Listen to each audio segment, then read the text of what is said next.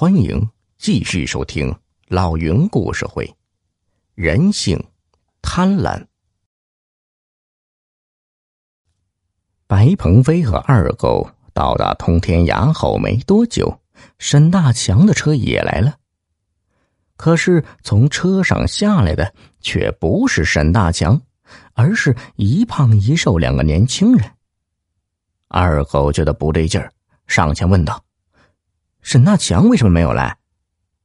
胖子说：“这种事用不着咱老板亲自来，您把东西交给我们就行了啊。”二狗说：“先让我们看看钱。”瘦子说：“先让我看看东西。”二狗拍拍箱子，里面发出了斑海豹的叫声。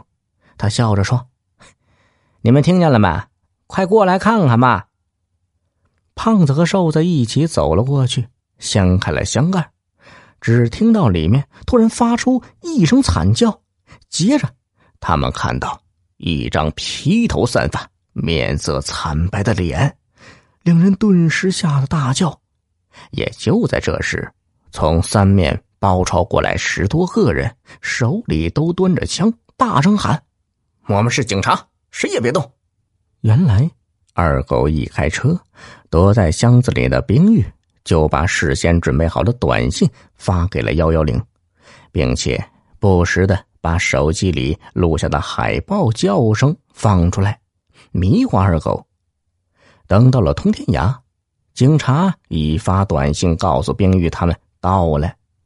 冰玉心里有了底儿，便装成女鬼吓唬沈大强的人。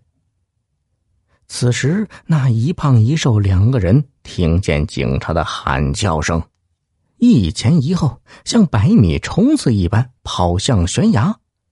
瘦子率先跳了下去，胖子伸手想抓，没抓住，也跳了下去。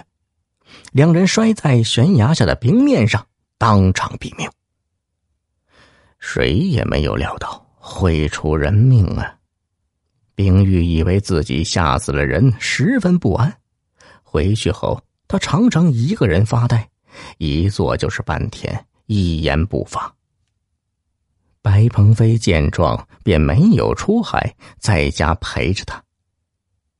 这一天，白鹏飞听到水池里的斑海豹发出几声尖叫，知道这是斑海豹饿了要吃东西的叫唤。他见冰玉坐着发呆。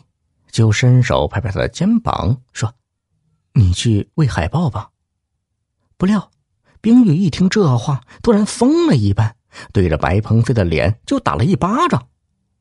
白鹏飞被打懵了：“冰玉，你怎么了？”冰玉这才发觉自己的失态，上前抚摸着白鹏飞被打红了的脸，说：“对不起。”对不起，刚才你对我说什么来着？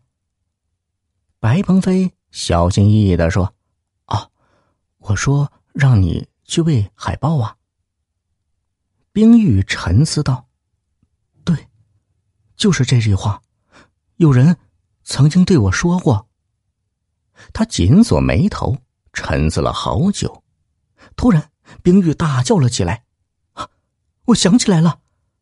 我掉进冰海之前，听到背后有人说：“你去喂海豹吧。”冰玉捂住了脸，泪水顺着他的指缝流了下来。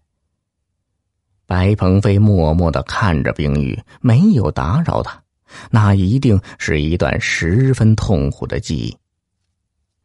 过了很久，冰玉才放下双手，说：“那天，是有人。”把我推下冰海的，那个人是我的男友，他叫永乐。出事那天，永乐突然说要带我到冰海上钓鱼，他用冰凿将冰窟窿凿的好大，说里面有只海豹，让我过去看。我一时好奇，就走了过去。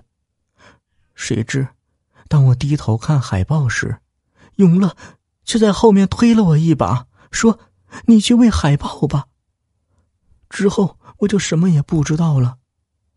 现在想来，是他谋杀了我。幸运的是，海豹并没有吃我。更幸运的是，遇上了你。